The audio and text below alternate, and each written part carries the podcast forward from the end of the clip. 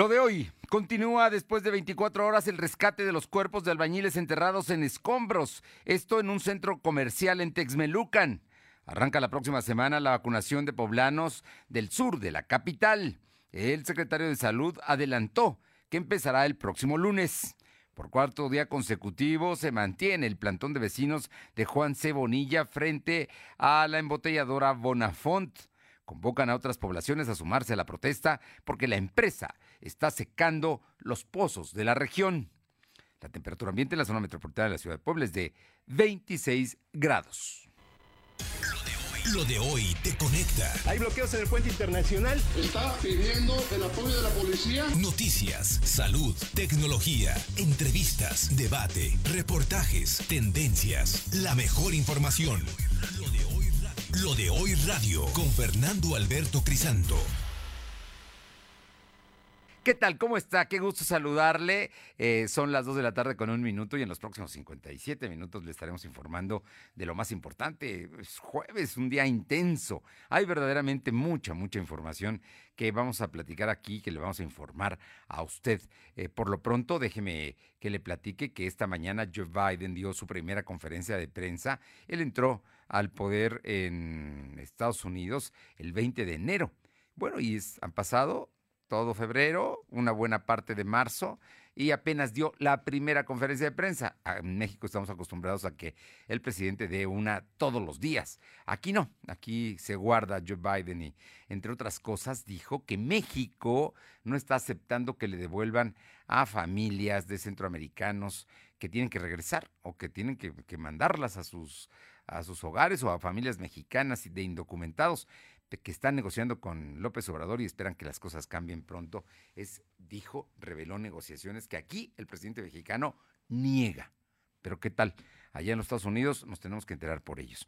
Vamos a saludar a todos los amigos que están con nosotros, gracias a través de las frecuencias ABC Radio en el 1280 aquí en la capital poblana. Muchísimas gracias. También a través de la Qué Buena en Ciudad Cerdán en el 83.5, en el 93.5 en Radio Jicotepec, en la Sierra Norte del Estado, en el 92.7 y también en la Sierra Norte en el 570 y en el sur, el sur de la entidad poblana, La Magnífica, en el 980 allá en Izúcar de Matamoros. A todos muchísimas gracias y también a quienes lo hacen a través de las plataformas www.lodoy.com.mx y también nos sintonizan en eh, redes sociales a través de LDH Noticias, en Facebook, en Twitter, en Instagram, en YouTube, en Spotify y en Telegram estamos como lo de hoy noticias. A todos, a todos muchísimas gracias.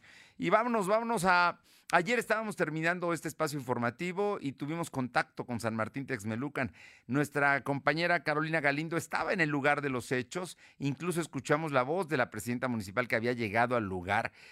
Supimos que no tenía permiso para construir la obra y hoy sabemos más cosas de la irregularidad que se está viviendo, pero lo más dramático, lo verdaderamente lo, lo, que no sabemos qué, está pasando es que después de 24 horas no hayan recuperado los cuerpos que están sepultados bajo toneladas de losa, de una losa que se cayó y que se construía un estacionamiento subterráneo en un centro comercial allá en San Martín. Pero Caro Galindo, que está ahí y que ha estado desde ayer, tiene toda la información. Caro, muy buenas tardes.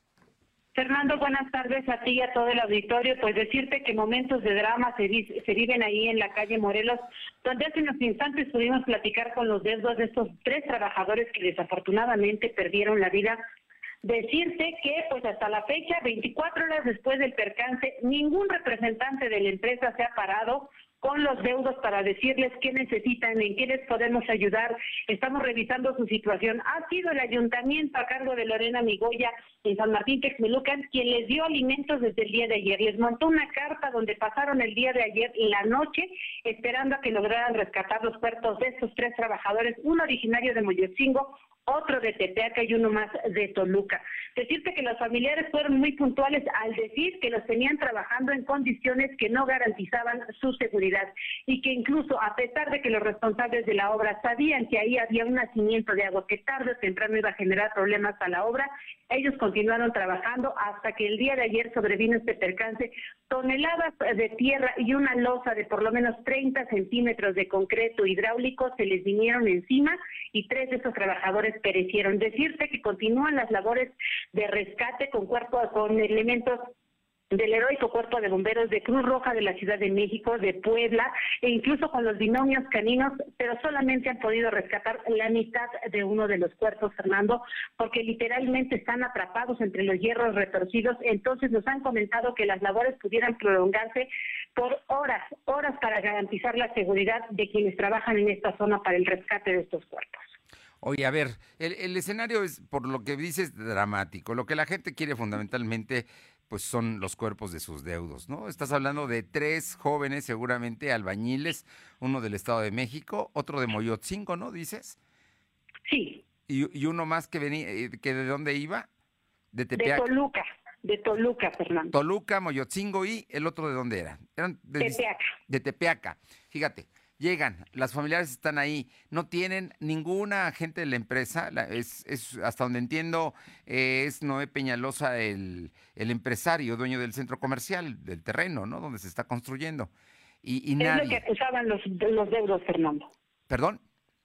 Es lo que decían, que era el dueño Noé Peñalosa.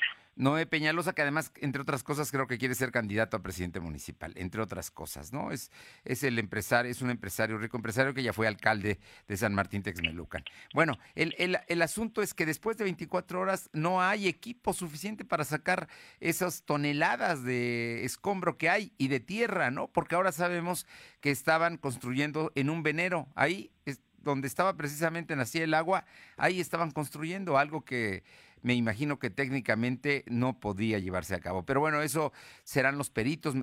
No sé si la Fiscalía General del Estado esté ahí, debieran estar para rescatar los cuerpos, en fin, para que se lleven a cabo todos los procedimientos, las autopsias, tantas cosas que quedan pendientes. El asunto es que esta irregularidad verdaderamente es un drama, Caro, y vamos a ver hasta qué hora, hasta qué, cómo, cómo es que concluye esta tan triste, triste historia que se está dando. Ah, y fíjate que me enteré, por otra parte, que no estaban asegurados. ¿Eh? Curioso. No, Fernando. Corrieron Definitivamente no. corrieron a asegurarlos eh, ayer mismo en la tarde. Ayer mismo los subieron a computadora para tratar de asegurarlos cuando ya estaban fallecidos. ¿Qué tal? ¿Cuántas irregularidades? Esta historia tiene muchas aristas, Caro, y volveremos contigo más adelante. Muchas gracias, Fernando. Un abrazo. Gracias. Dos de la tarde con ocho minutos, dos con hecho. Esto ocurrió ayer, se lo dimos a conocer aquí, exactamente porque ocurrió aproximadamente a las dos de la tarde. Entonces estábamos cerrando el espacio informativo y se lo dimos a conocer. Y sobre el tema habló el día de hoy el gobernador Barbosa. Te escuchamos, Silvino. ¿Qué tal? Muy buenas tardes. Pues informarte que fue localizado uno de los tres cuerpos que fue sepultado tras el derrumbe del, de la construcción de la Plaza Santa Julia en la calle Morelos del municipio de San Martín de Lucas por parte del gobernador Miguel Barroso Huerta dijo que por el escombro es complicado recuperar los cuerpos de los trabajadores que laboraban en ese lugar. Además informó que fue detenido el arquitecto responsable de este proyecto. Barroso Huerta aseguró que Protección Civil Estatal, la Fiscalía General del Estado y autoridades municipales ya están investigando los hechos para fincar responsabilidades contra quienes permitieron que se llevara a cabo la construcción en una zona de riesgo.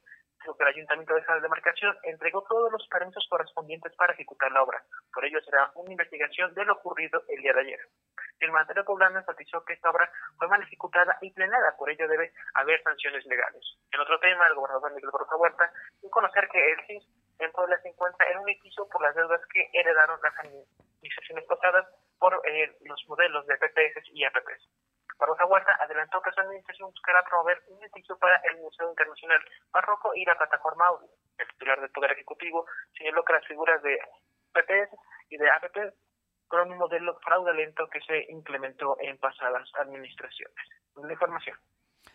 Bueno, pues tenemos el asunto. Mira, ¿por qué, ¿por qué, se sabe que es de Noé Peñalosa? Porque su fábrica de, de mm, mosaico se llama Santa Julia y es la Plaza Santa Julia.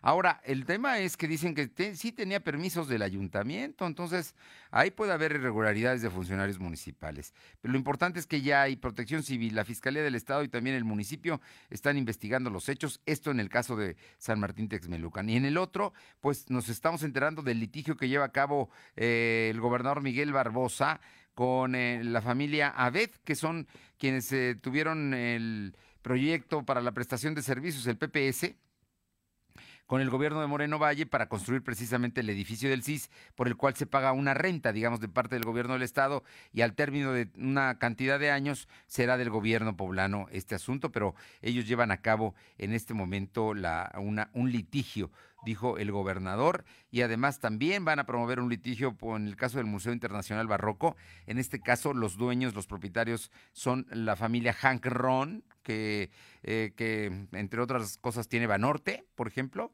y tiene otros, otros múltiples negocios. Y también contra la plataforma de Audi, ¿no? Que ahí me imagino que no es la empresa automotriz, sino quien construyó precisamente esta plataforma. Así es que habrá litigios y pelearé al gobierno este, este que considera eh, modelos fraudulentos de negocios que se utilizan en el país, que son las APP y las PPS, que son proyectos donde invierte el sector privado y los gobiernos van pagando mensualmente y entonces queda, eh, queda para un tiempo esa renta. Que, que, se da y después es propiedad ya de los gobiernos. Vemos, veremos cómo termina. Muchas gracias. Buenas tardes. Vámonos ahora con mi compañera Alma Méndez, porque en el caso de San Andrés Cholula, de la renovación de las autoridades, concretamente el Partido Acción Nacional, convocó a, a una, pues, una consulta a, porque no, no estuvieron de acuerdo en la designación de eh, eh, Guillermo Cuautli, ¿se llama? O, o es Cuautli, ¿verdad? El, el, candidato que no, que no les gustó y que entonces van, van a, a llevar a cabo una consulta este domingo. Alma Méndez nos informa. Te escuchamos, Alma. Buenas tardes. ¿Qué tal, Fernando? Muy buenas tardes a ti y a todo el auditorio de Delodía. Pues como bien comentas, debido a los reclamos e impugnación de los aspirantes a la candidatura a la presidencia municipal de San Andrés Cholula, la dirigente estatal Genoveva Huerta Villegas informó que para el próximo domingo, 28 de marzo, habrá una consulta indicativa para definir el perfil a la alcaldía. Esto tras obtener una reunión con la mayoría de aspirantes. Sin embargo, la única mujer que aspira a dicho cargo, Blanca Jiménez Castillo, y que presentó un recurso ante el Tribunal eh, del Poder Judicial de la Federación, critica esta reunión, además de que dice que se paró de la mesa de trabajo, pues acusó que fue convocada con engaños y con la intención de intentar validar la imposición de su, del candidato de la dirigente estatal y criticó que dicha consulta carece de legalidad y está fuera de los estatutos del partido. Acusó que, lo, que los hicieron firmar un acta donde se precisa que están de acuerdo en la consulta que se llevará a cabo, a lo que precisó que esta acción viola el principio de certeza jurídica y legalidad, ya que todas las etapas del método o la de los candidatos tuvieron que haber sido publicadas desde el principio y no adecuarse sobre la marcha. En su oportunidad, Raimundo Cuauhtli Martínez se pronunció vía redes sociales en contra de la consulta indicativa y afirmó que es el aspirante designado por la Comisión Permanente Estatal y criticó el anuncio realizado por la dirigente estatal Albiazul y señaló que esperará la notificación oficial y analizará la legalidad de la misma. La información, Fernando. Bueno, pues ahí está. Sigue, sigue en conflicto San Andrés Cholula. Oye, ¿qué pasó en el Consejo Universitario de la BOAP el día de hoy sesionó? Así es, Fernando, pues comentarte que eh, por unanimidad de votos el Consejo Universitario aprobó que los docentes mantengan el mismo estímulo obtenido en 2020, donde por única ocasión la UAP cubrirá los recursos propios con recursos propios ordinarios el rubro de estímulos económicos. Recordemos que el rector de la Casa de Estudios, Alfonso Espacio Ortiz, dio a conocer que solicitó a la titular de eh, eh, la Dirección General de Educación Superior Universitaria, en Medina Rodríguez Armenta, los mismos apoyos económicos para estimular a los profesores investigadores y los técnicos académicos de tiempo completo. Esparza Ortiz comentó que se buscará que los estímulos formen parte del salario de los académicos. En este sentido, el rector de la máxima casa de estudios propuso al Pleno realizar las adecuaciones necesarias en cuanto al presupuesto para que los académicos obtengan la misma cantidad en cuanto a sus estímulos de, del año pasado. En otro punto, dio a conocer que se han contratado 850 nuevos trabajadores, donde el 62% son mujeres y el porcentaje que resta pues son hombres. Con ello se resalta la equidad de género que ha buscado la institución y bueno, salieron de la mole de la modalidad outsourcing, además de que se continúa con la subcontratación de otras empresas que se orientan a la limpieza y seguridad. Finalmente dio a conocer la creación de la Coordinación General de Capacitación con el objetivo de coadyuvar a los docentes para erradicar algún déficit que tengan en cuanto a los temas relacionados a la nueva normalidad y contribuir a obtener un mayor puntaje. Pues indicó que los, uh, los académicos han manifestado que no cuentan con con los puntajes necesarios para las diferentes promociones, debido a que a veces los cupos para capacitaciones están saturados. La información, Fernando. Gracias, Alma. Son las 2 de la tarde con 15, 2 y cuarto. Lo de hoy es estar bien informado. No te desconectes. En breve regresamos. Regresamos. Disfruta esta Semana Santa en tu hogar con toda la potencia que EBL tiene para ti. Descubre en Coppel altavoces, barras de sonido, tornamesas, pantallas y una gran variedad de productos para que la pases increíble en casa. Estrena tus favoritos hoy mismo. EBL, evoluciona la música con estilo. De venta en Coppel. Búscanos en Instagram, Facebook y Twitter como arroba LDH Noticias. Duele todo lo que estamos viviendo. Duele hasta el alma. Pero si algo tenemos las y los mexicanos, es que siempre nos unimos y salimos adelante. Así que no importa si odias la política, lo que realmente importa es sanar a México. Sanar los trabajos perdidos, la inseguridad, los centros de salud. En RSP queremos sanarte a ti. RSP, sanar a México. Visita redes sociales progresistas.org. El mundo es un lienzo en blanco para decorar a color. Por eso píntalo con el regalón regalitro de Comex. Pintura gratis. Cubeta regala galón. Galón regala litro. Más fácil, pide en línea, a domicilio y a tres y seis meses sin intereses. Solo en Comex. Vigencia el 18 de abril. Consulta términos en tienda. Suscríbete a nuestro canal de YouTube. Búscanos como Me pondré un cubrebocas. Si tienes que hacerlo, hazlo bien. Lava tus manos al ponerlo y al quitarlo. Tómalo por los resortes y ponlo en la oreja cubriendo bien nariz y boca con el filtro. Nunca lo pongas sobre el cuello o el pelo. Cámbialo cuando esté húmedo, quitándolo por los resortes y deséchalo dentro de una bolsa cerrada. Cuando lo uses, sigue las reglas de higiene y prevención.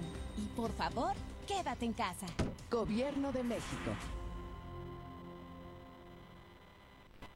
Lo de hoy es estar bien informado. Estamos de vuelta con Fernando Alberto Crisanto. Son las 2 de la tarde con 17 minutos. Siempre es un gusto saludar los jueves al diputado federal Fernando Manzanilla, diputado por el municipio de Puebla, por el distrito número 12. Y bueno, pues hoy con un tema interesante, Fer. Muy buenas tardes, muchísimas gracias. Y es el tema de incorporar a los adultos mayores eh, ya vacunados a la economía. Se supone que deberemos estar todos los adultos mayores de 60 años vacunados en este, a más tardar en el mes de abril. Muy buenas tardes y muchas gracias, Fer. Efectivamente, Tocayo, eh, muy, muy, muy buenas tardes y te saludo a ti y al, al, auditorio con mucho gusto, como siempre. Bueno, como tú sabes, el programa de vacunación inicia en un principio con los trabajadores del sector salud, pero después comienza ya con el segmento de población de aquellos mayores de 60 años. Eso inicia por ahí de febrero y han venido avanzando desde febrero, marzo, a como vamos ahorita. Más o menos a la fecha, Tocayo, hay cerca de un 25% de los adultos mayores de 60 años que ya han sido vacunados. Es decir, si hay eh, unos 16 millones de adultos mayores en todo el país, hay cerca de más o menos 4 millones que ya fueron vacunados y eh, la expectativa que se tiene o lo que se espera es que ya para finales del mes de abril todos, absolutamente todos los mayores de 60 años hayan tenido al menos una primera inmunización, es decir, una primera vacuna. Eh, eh, recordemos que en gran parte de estas vacunas se tienen que tener dos vacunaciones, pero bueno, que al menos tengan ya la primera puesta. Eso implica, pues, que dentro de algunas semanas ya habrá un número importante de eh, adultos mayores que tengan, digamos, ya una cierta inmunización porque hayan tenido la primera vacuna o que tengan ya incluso en el mes de abril dos vacunas ya aplicadas. Y eso implica que van a poder empezar a hacer ya una actividad pues más normal, más regular y pueden incluso tener ya actividades productivas, actividades económicas. Eh, el problema que tenemos pues es que gran parte de ellos, los que tenían algún tipo de actividad económica, pues ya perdieron su empleo, ya perdieron esa oportunidad porque fueron los primeros, el primer segmento de la población que tuvo que recluirse porque era el segmento en mayor riesgo.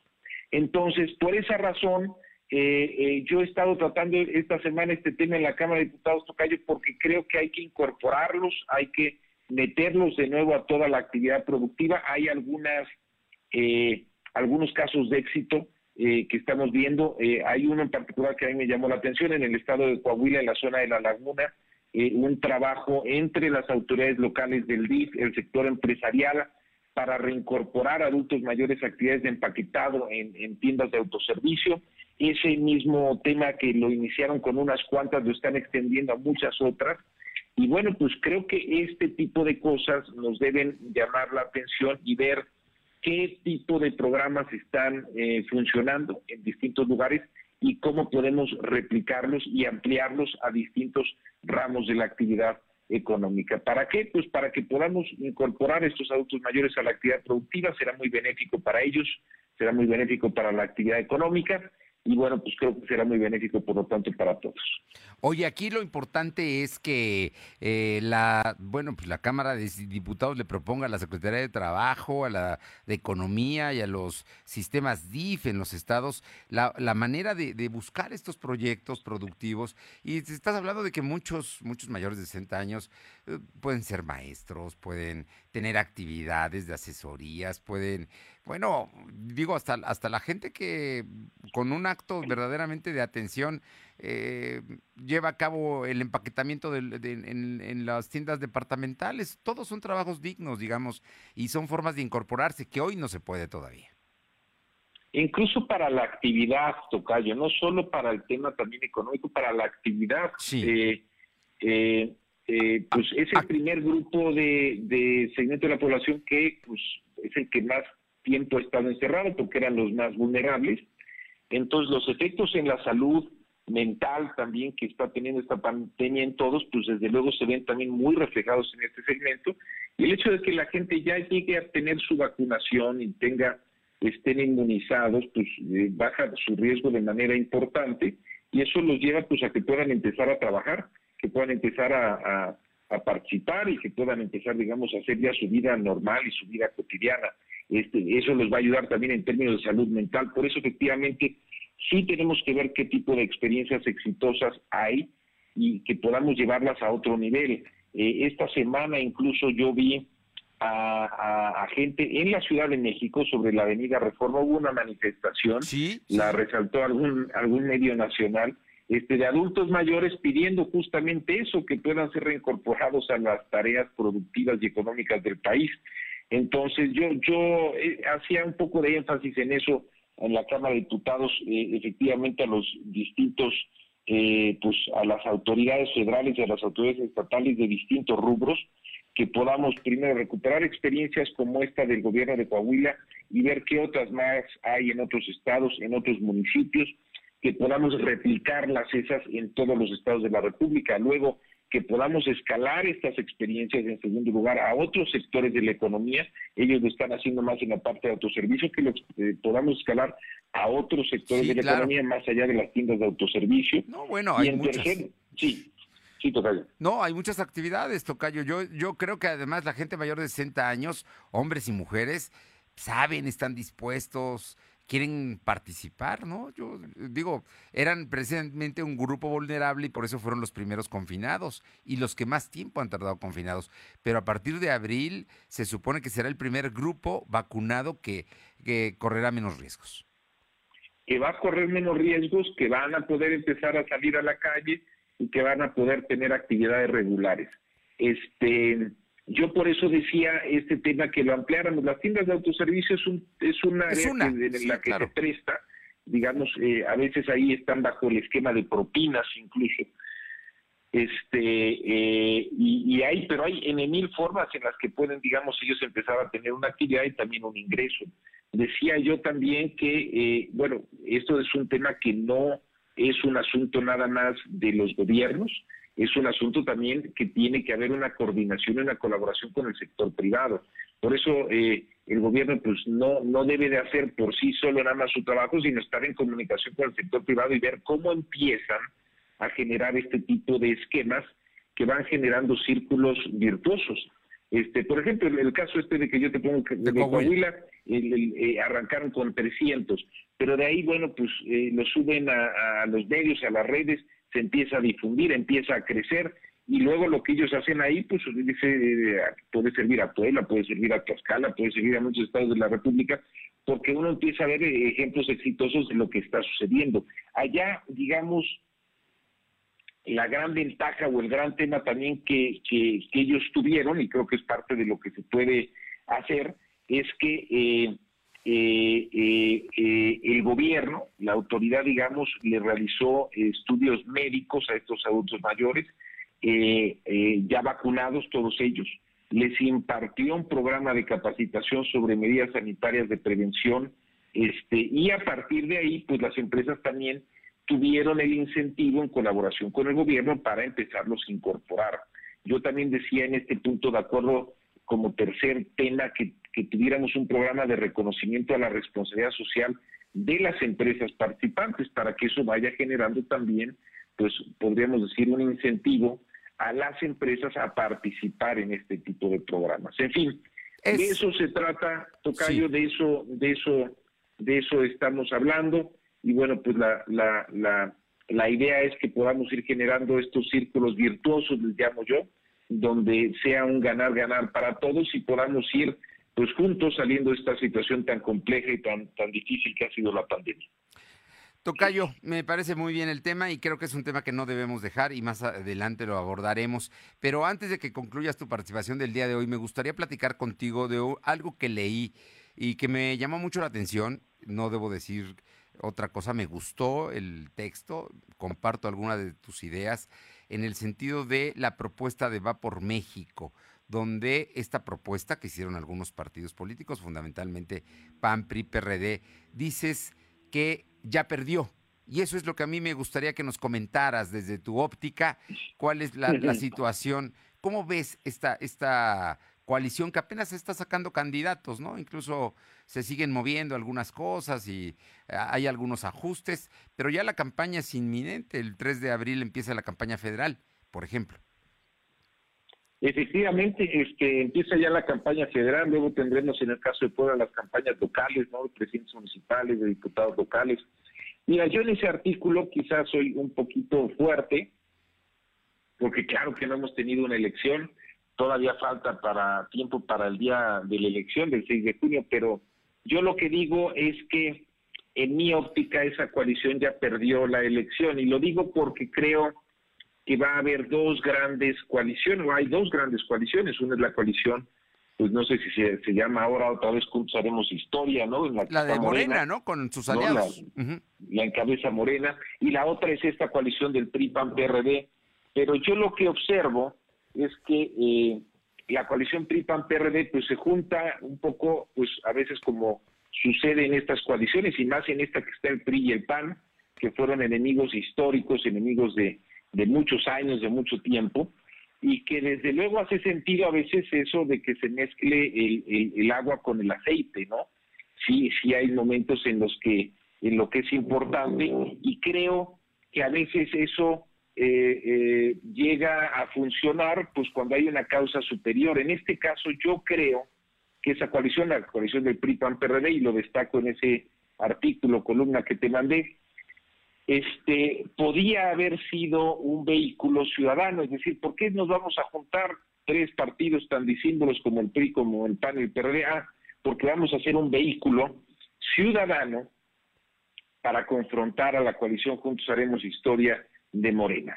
Eh, sin embargo, eh, yo lo que observo y es lo que hablo en esa columna es que yo veo que tanto a nivel nacional como en cada uno de los estados pareciera ser que más que un vehículo para incorporar a ciudadanos, y no me refiero nada más a puros ciudadanos, pero sí darle un espacio un poquito a la ciudadanía en general, al revés, lo que se observa es un reparto este entre, como dicen, eh, como se dice a veces, un reparto entre cuates, y, un reparto de cuotas y de cuates, eh, y las candidaturas, eh, yo observo que en cada uno de esos tres partidos, en lo nacional, repito, y en lo local, se dividieron un poquito en base a esos intereses, en base a intereses pues eh, de ciertos grupos nacionales y locales, más que en una lógica de un interés general de generar un vehículo ciudadano que fuera realmente un vehículo que le diera una oposición frontal a la coalición de Morena.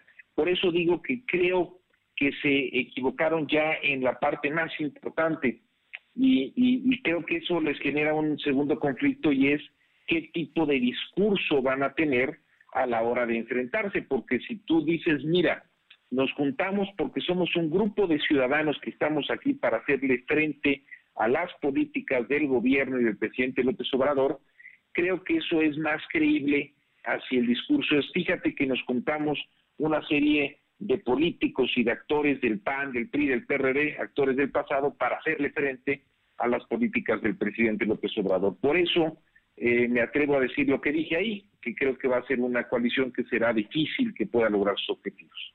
Eh, tocayo Fernando Manzanilla, sin duda hay hambre de poder entre los partidos y son los políticos y las caras conocidas las que están ahí. No, no vemos que irrumpan gente de la sociedad que tiene interés en participar, pero bueno, seguramente lo, los veremos quizá en, otro, en otros partidos y en otras propuestas, pero no en la de la gran alianza que es Va por México, que se supone que es la verdadera alianza opositora a, Morena y al presidente López Obrador, que realmente ese es el objetivo, ¿no? Ganarle la mayoría en la Cámara al presidente López Obrador.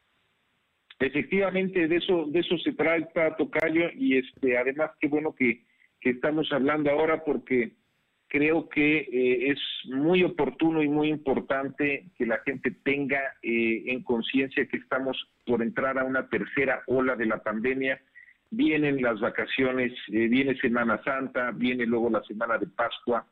Si la gente sale por todos lados, sale de su casa, tiene actividades, tiene reuniones, se va, digamos, a otros estados a ver a sus familiares, se va a la playa, en fin, si, si, si asumen que esto ya se normalizó, este, como parece que muchos lo están tratando de asumir, vamos a empezar una tercera ola que pudiera ser incluso más fuerte que las dos anteriores. Entonces, cuidémonos en estas dos semanas que viene, Tocayo, porque esas serán clave para que este asunto no empeore. Pues hay que cuidarnos, Tocayo, y te agradezco muchísimo, como siempre, estos minutos y esta oportunidad que tenemos. Y más vale, más vale cuidarnos.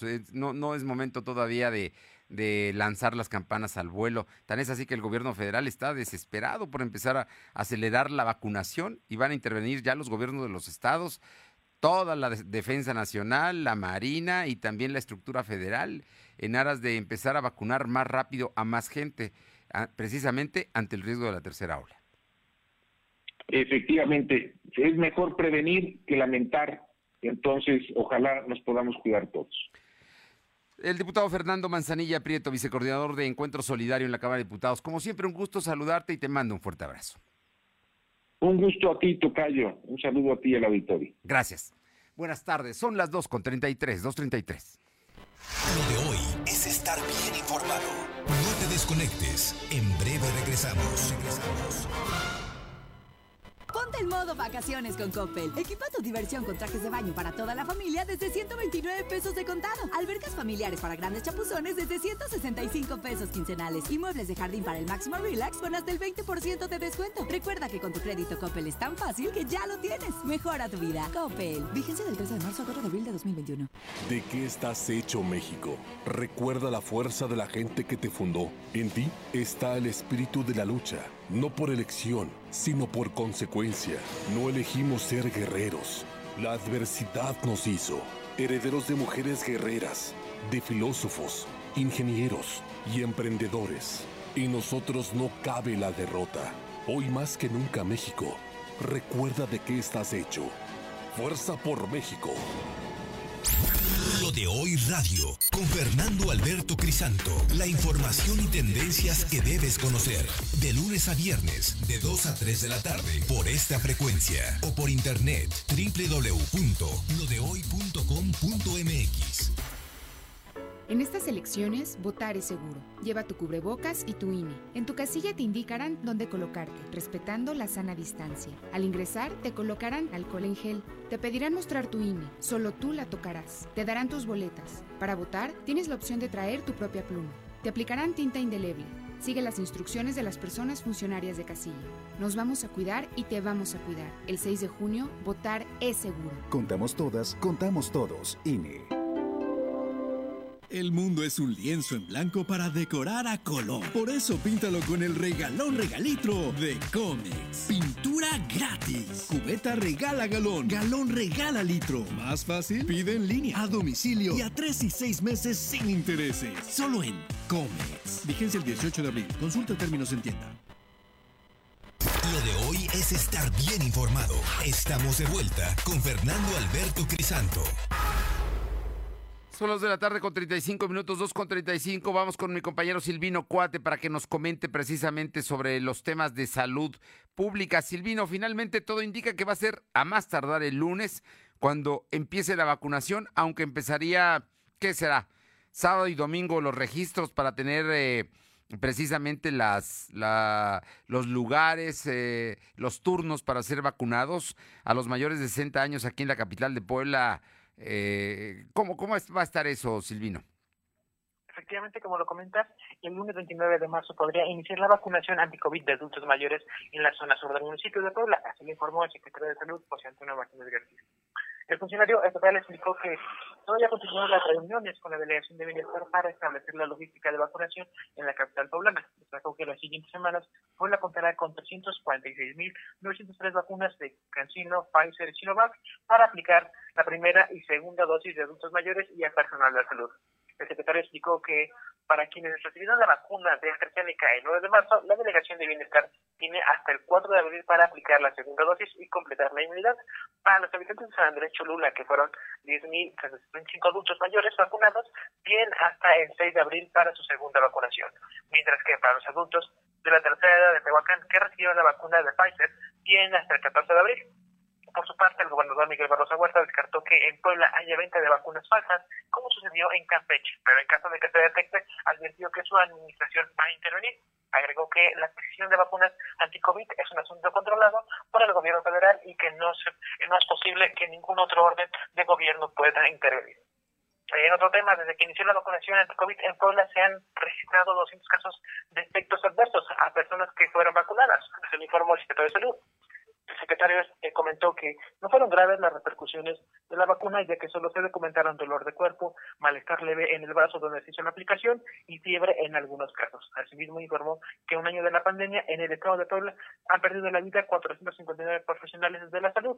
Respecto al tema de COVID, comentarte que la Secretaría de Salud registró 300, 233 nuevos enfermos de COVID en comparación con los con los datos de ayer son 56 casos más, también se contabilizaron 11 defunciones. Actualmente hay 77.900 acumulados y 10.625 fallecidos. El secretario de Salud explicó que hay 548 casos activos distribuidos en 47 municipios, además se tienen registrados 696 pacientes hospitalizados, solo 131 requieren ventilación mecánica asistida. La información. Bueno, pues ahí están los datos. Los datos es que todo indica que será el próximo lunes cuando empiece la vacunación. Será lunes, martes, miércoles y jueves, ¿no?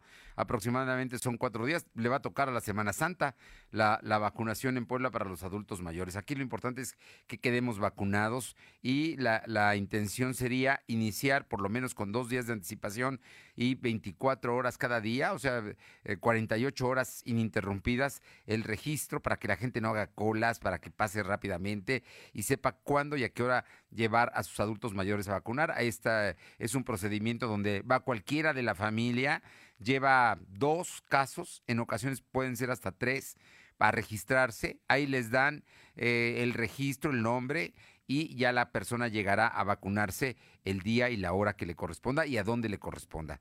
Eso es lo que se está definiendo por parte de las autoridades, que son los protocolos. Esa parte está ahí. El otro asunto de que hasta el momento solamente 200 personas han tenido consecuencias por la vacuna, reacciones por la vacuna, pero nada grave, asuntos que se han resuelto todos favorablemente y para que nadie le tenga miedo a ese tema y de que además no hay vacunas eh, falsas, es lo que es lo que hoy acaba de decir el gobernador que en Puebla no está pasando lo de en Campeche donde hubo vacunas Sputnik que se supone son falsas y que se aplicaron a por lo menos mil personas. Así que hasta ahí vamos y todos esperemos que el lunes, el lunes ya esté todo el tema del protocolo para empezar la vacunación en el sur de Puebla. Estamos hablando de más de 30 mil, 300 mil vacunas, ¿no? ¿O cuántas vacunas van? O 150 mil. ¿Cuántas son las, las que se van a, poner en, en estos días, Silvino? Claro, el secretario comenta que sumando las vacunas de Cancino, Pfizer, Sinovac, van a ser 346.903 dosis, todas eh, contra COVID, y bueno, son todas, todas, son Pfizer, Cancino y Sinovac, las tres farmacéuticas van a estar eh, aquí en Puebla y bueno, van a estar aplicando a los adultos mayores. O sea, dos chinas que son Cancino y Sinovac y la eh, estadounidense Pfizer. Efectivamente. Bien. Oye, por otra parte, cambiando de tema, cuéntanos qué dice el ayuntamiento con relación a la sanción que aplicó el Instituto Electoral del Estado a la presidenta municipal comentarte que después de que el Instituto Electoral del Estado determinó una serie de medidas cautelares al Ayuntamiento de Puebla con motivo de una presunta promoción personalizada de la alcaldesa Claudia Rivera Banco, el titular de la Secretaría de Gobierno Municipal, Edgar Daniel Romero, argumentó que el órgano electoral pretende colocar una mordaza al gobierno municipal para no responder a los ataques que recibe. El funcionario municipal justificó que el Ayuntamiento de Puebla tiene la responsabilidad de informar a la ciudadanía sobre las acciones que realiza. Entre las más importantes son los proyectos de infraestructura y programas sociales que se empezaron a implementar con la llegada de la pandemia. Además, explicó que el IEE solo le dio dos días al Ayuntamiento de Puebla para presentar pruebas y alegatos a su favor, cuando en otros casos este órgano electoral no actuó con la misma prontitud.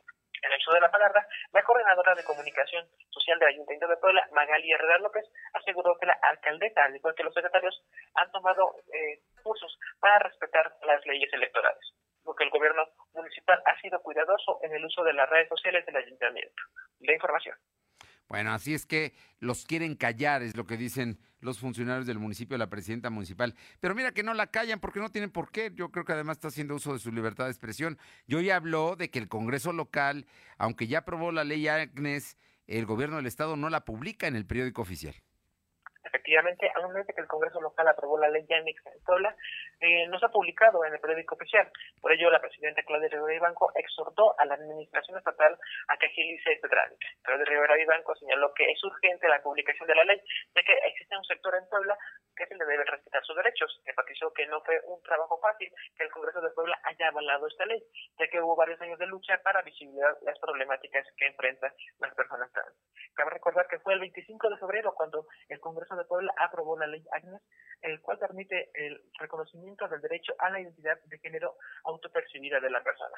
dicha, dicha ley se, aprobó con de cuatro votos a favor, cero en contra y seis abstenciones. Y bueno, a la fecha no se, aproba, no se ha, publicado en el periódico oficial. La información. Pues no, no hay razones. Habrá que preguntarle a la Secretaría de Gobernación por qué no ha publicado la ley, si cuando ya está aprobada por el Congreso, ¿no? Extraño, extraño este caso. Te agradezco muchísimo. Buenas tardes. Es la una de la tarde con 42, son las 2 de la tarde, son las 2.14 con 43 minutos en este momento. Y eh, Alma, ¿qué dice la Canaco con relación a la Semana Santa que empieza? Pues ya este fin de semana hay Viernes de Dolores, Domingo de Ramos, ¿no? Bueno, vamos a ver, eh, nos comentaba Alma Méndez que la Cámara Nacional de Comercio de Puebla eh, para Semana Santa espera un repunte de, en sus ventas de 480 millones de pesos en el sector turístico y de comercio. El presidente de la Canaco, Marco Antonio Prosperi, dijo que si bien esta proyección no es similar a la que tenían en años previos a la pandemia de COVID, el incremento en las ventas representa un avance en la recuperación de la economía después de meses de permanecer cerrados. En este 2021 el panorama es más alentador. Para esta temporada se tienen expectativas superiores al año pasado, pues se espera una derrama económica por encima de los 480 millones de pesos al interior del estado de Puebla, que si bien no se comparan con cifras registradas en años anteriores a 2020, sí representa un incremento en el ingreso de las empresas y concretamente de eh, los del comercio y el turismo. Alma, platícanos del sorteo de las diputaciones plurinominales de Morena. Gracias, Fernando. Pues comentarte que el sorteo de las diputaciones plurinominales de Morena se encuentra impugnado ante el Tribunal Electoral Judicial de la Federación, pero los inconformes no están de acuerdo que los primeros cuatro espacios sean designados para grupos vulnerables. Sin embargo, se sabe que este partido político dio a conocer que será el próximo sábado cuando defina sus candidatos a diputaciones plurinominales. Dicha impugnación fue presentada por él, eh, eh, perdón, por Manuel Castillo Martínez, quien incurrió a una impugnación presentada ante la sala de la Ciudad de México del Tribunal, pues consideró que se afectan sus aspiraciones para su postulación por representación proporcional a no haber igualdad de condiciones para los aspirantes. La información, Fernando. Bueno, pues vamos a ver, mira, están ahí en Morena todavía hay muchas, incluso mañana una manifestación por la tarde, ¿no? El, el tema es que sortearon a los eh, poblanos que van para plurinominales y los mandaron a los lugares donde nunca van a entrar. Entonces, esa es, esa es realmente la queja y la protesta de ellos. Oye, y en términos de del Comité de Participación Ciudadana del Sistema Nacional Anticorrupción, junto con otros organismos, están hablando del asunto de, eh, pues, impulsar la publicación de las declaraciones 3 de 3 de todos los candidatos. Así es, Fernando, pues con el objetivo de impulsar la, la, presentación y publicación de las declaraciones 3 de 3 de los aspirantes a ocupar un lugar en la Cámara de Diputados Federal, ciudadanos y empresarios realizan mesas de trabajo. Dicha iniciativa es impulsada por el Comité de Participación Ciudadana, el Sistema Nacional Anticorrupción y las organizaciones Borde Político, Coparmex Nacional, Impunidad Cero, México y Como Vamos, Mérida, Tejiol y Transferencia Mexicana, pues que los candidatos a un cargo de elección popular presenten y hagan públicas de declaración patrimonial, y fiscal ante los más de 90 millones de electores que pueden participar en la jornada electoral del próximo 6 de junio. Lamentaron que no sea obligación de la ley para las elecciones federales, por lo que el objetivo es que los 500 representantes populares electos en 2021 se sumen al llamado de la sociedad mexicana participando en este ejercicio cívico. La información, Fernando. Bueno, pues ahí está, ahí está este asunto de vamos a ver hasta dónde llega este asunto, pero sí, sin duda la sociedad quiere también mayor transparencia. Oye, y por otra parte, un precandidato de Movimiento Ciudadano fue detenido. Eh, ¿Nos informas? Así es, Fernando, pues comentarte que fuentes allegadas a José Elías Medellín confirmaron su detención por personal de la Fiscalía General del Estado. Dicha detención se da a pesar de que el imputado promovió un amparo para evitar alguna acción jurídica de parte de la autoridad. Cabe mencionar que el ex candidato a diputado por Movimiento Ciudadano es señalado de pedofilia, ya que fue ventilado vía redes sociales con fotografías eh, con su hija con actitudes inapropiadas, por lo que MC optó por retirarle la candidatura a la diputación local por un distrito de Texmelucan. Posteriormente, el gobierno estatal inicia una investigación donde se decide que la menor permanezca bajo custodia del DIF y pues espera que en las próximas horas eh, la Fiscalía eh, confirme de manera oficial la detención. La información, Fernando. Bien, oye, nada más, por último, el Consejo Universitario de la UAP ya concluyó. Sí, Fernando concluyó cerca de la 1.30 de la tarde, fueron siete puntos los que eh, se trataron y bueno, pues hace rato que comentábamos precisamente todo lo que se vio, ya nada más, o finalmente eh, para concluir, el rector nuevamente hizo el exhorto para cuidarse por temas de pandemia. Oye, y por otra parte, el, el, punto más importante fue garantizarle a los académicos los eh, premios y las recompensas que recibieron el año pasado. Lo va a hacer la institución con recursos propios. Así es, Fernando, tal, cual comentas, efectivamente, lo que este fue votado por unanimidad, bueno, pues donde se asegure que efectivamente todos los académicos que han, han hecho un esfuerzo extraordinario en esta pandemia sean eh, precisamente apoyados nuevamente con este recurso que se les dio en 2020 y bueno, pues como te comentaba hace rato, eh, es la universidad quien va a absorber precisamente estos gastos. Gracias, Alma. Seguimos el penetro. Son las 2 de la tarde con 48 minutos, 2.48. Lo de hoy es estar bien informado. No te desconectes. En breve regresamos. Regresamos. ¿Ya encontraste esos tenis que dicen estoy un paso adelante? Encuentra en Coppel Canadá variedad de calzados de marcas exclusivas para expresarte en tu propio lenguaje y a precios súper accesibles. Como esos tenis Nike desde 134 pesos quincenales o sandalias con tacón Sahara desde 32 pesos quincenales que dicen estoy marcando tendencia. La vida se camina. Coppel Canadá. El mundo es un lienzo en blanco para decorar a color. Por eso píntalo con el regalón regalitro de Comex. Pintura gratis. Cubeta regala galón. Galón regala litro. Más fácil, pide en línea, a domicilio y a tres y seis meses sin intereses. Solo en Comex. Vigencia el 18 de abril. Consulta términos en tienda. Vamos a estudiar, a prepararnos y esforzarnos todos los días. No desperdiciaremos lo que tenemos, cuidaremos el medio ambiente. Seremos respetuosos con nosotros mismos, con nuestros semejantes y nuestra gran nación. El Parlamento es de las niñas y los niños. Las propuestas son para todas y todos. El Parlamento Infantil es una de las iniciativas del INE para fomentar la participación de todas y todos. Conoce nuestras propuestas en INE.mx. INE. Ahora sabemos que en México somos 126 millones 14 mil 24 habitantes, de los cuales 48.8% son hombres y 51.2% son mujeres. Gracias por participar en el censo. Los resultados están en inegi.org.mx. ¡Consúltalos! Censo de Población y Vivienda 2020. INEGI, Conociendo México. Lo de hoy es estar bien informado. Estamos de vuelta con Fernando Alberto Crisanto. Y vamos rápidamente hasta Atlisco con mi compañera Paola Aroche para que nos comente de el tema de cómo van a apoyar a los artesanos atlisquenses. Paola, muy buenas tardes. ¿Qué tal? Muy buenas tardes y comentarles que con la finalidad de apoyar a los artesanos atlisquenses que se han quedado sin trabajo debido al tema de la pandemia, así como algunos pacientes de COVID, se llevará a cabo la primera carrera virtual con causa. De esto habla la organizadora de este evento, Karen Campos Tobón. Escuchemos.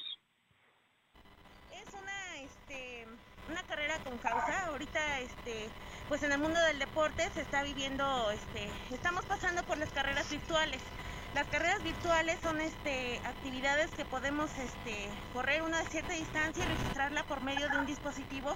Entonces, pues, eh, viendo la manera este, en que los demás están aprovechando las carreras virtuales, nosotros lo estamos haciendo para apoyar al artesano de la región, porque pues por la pandemia se quedaron sin trabajo, a madres desempleadas que también se quedaron sin trabajo y este, aparte de todo nuestra carrera va a servir para dar 10 vales con valor monetario a pacientes COVID que requieran. Campos Tobón explicó que la pandemia ha afectado a diversos sectores de la sociedad, entre ellos los artesanos. Y también para inscribirse, quienes estén interesados tienen que ingresar a la página de Facebook como eh, la carrera con causa para poder eh, inscribirse ingresando a este link. Carrera con causa, ¿así se llama? Así es, carrera con causa para poder apoyar a los artesanos de la región, eh, no solamente del municipio, de otros municipios aledaños como Tochimilco, Huaquechula, Atzisihuacán, Tepeojuma, pues prácticamente los que conforman la región de Atlisco y para personas que han sido afectadas por el tema de la pandemia. Oye, por otra parte, cuéntanos, el INE está ya, eh, pues obviamente eh, haciendo una búsqueda de los lugares donde van a instalar las casillas, ¿no? Y, Así es, Ignacio eh, Calderón Vergara, vocal ejecutivo del INE en Atlisco, informó que tras una revisión de los espacios donde se ubican las casillas electorales, se tuvo que cambiar la sede en por lo menos 12 lugares debido a que no cumplían con los protocolos de sanidad, esto por el coronavirus. Escuchemos lo que dice. Respecto a los lugares que tradicionalmente hemos utilizado en escuelas o lugares públicos, inclusive hasta algunos domicilios particulares, te comento que para esta elección vamos a hacer algunos cambios. No son muchos, eh, son 22 lugares que por ser pequeños ahora se tuvo que buscar un espacio mayor. El protocolo para realizar la elección en tiempos de pandemia nos ordena que las casillas se instalen en lugares amplios que garanticen la sana distancia entre los electores, entre representantes de partidos políticos que vigilan cómo se lleva a cabo la, la jornada electoral y, por supuesto, entre los funcionarios de casilla. Así es. Calderón Vergara dijo que desde el nivel central se ha hecho énfasis en el cumplimiento de las medidas de sanidad durante el proceso de organización y durante lo que será la jornada electoral del 6 de junio. Muchísimas gracias, Paula. Buenas tardes. Y por otra parte le comento que ante la posibilidad de que eh, a solicitud del Instituto Nacional Electoral se cancele su candidatura a gobernador por Guerrero por no comprobar gastos de precampaña, el morenista Félix Salgado Macedonio advirtió que ni él ni el pueblo de Guerrerense se quedarán con los brazos cruzados en un acto de campaña en una cancha en Ciguatanejo, afuera de la cual un grupo de feministas realizaban una protesta. Salgado Macedonio aseguró que no tendría que justificar gastos de precampaña porque en su partido no hubo precandidatos. A mí me nombraron coordinador del Comité Estatal de la Cuarta Transformación, no precandidato, dijo en el mitin en donde había una concentración de cientos de personas con cubrebocas. No, van, van con todos los morenistas, no se van a dejar con esta posibilidad de que anulen por no cumplir con la ley, anulen las candidaturas. Vamos con Carolina Galindo hasta la región de Juan Cebonilla, donde por cuarto día sigue la protesta de los vecinos que quieren que Bonafont termine sus actividades en ese lugar. Te escuchamos, Caro. Fernando, buenas tardes. De nueva cuenta decirte que vecinos de Juan Cebonilla continúan por cuarto día consecutivo con este paro a las afueras de la empresa Bonafón para exigir su salida. Ya recordábamos que estos vecinos denunciaron que la empresa sería la causante de afectar el flujo de agua a los pozos eh, tradicionales. Decirte que la Secretaría General de Gobierno ha estado muy al pendiente de las negociaciones. Sin embargo, los vecinos de Juan Cebonilla se mantienen en su postura de no, eh, de no moverse hasta que no retiren la empresa, que sigue sin tener actividades por este plantón que se mantiene por parte de vecinos de Juan Cebonilla y otras comunidades. Bueno, pues ahí están, siguen demandando, quieren sumarse. Recordemos que ahí hay agua. Eh, es que la empresa Bonafont creo que envasa casi 4 millones de litros diarios de agua y, este es un asunto que está secando los pozos, dicen ellos. Y bueno, está, la demanda tiene cuatro días ya. Oye, Caro, ya nada más para terminar, ¿sabemos algo más? ¿Se ha avanzado en el caso de, centro comercial Santa Julia allá en San Martín Texmelucan? En el rescate de los cuerpos. Continúan, continúan las labores de rescate, pero no hay avance. Seguimos con la misma información del primer corte informativo. Únicamente un cuerpo ha sido localizado y el resto continúa siendo buscado por los cuerpos de emergencia. Muchas gracias, Caro. Gracias. Y vamos con mi compañera Luz María Sayas a Tehuacán. Te escuchamos, Luzma.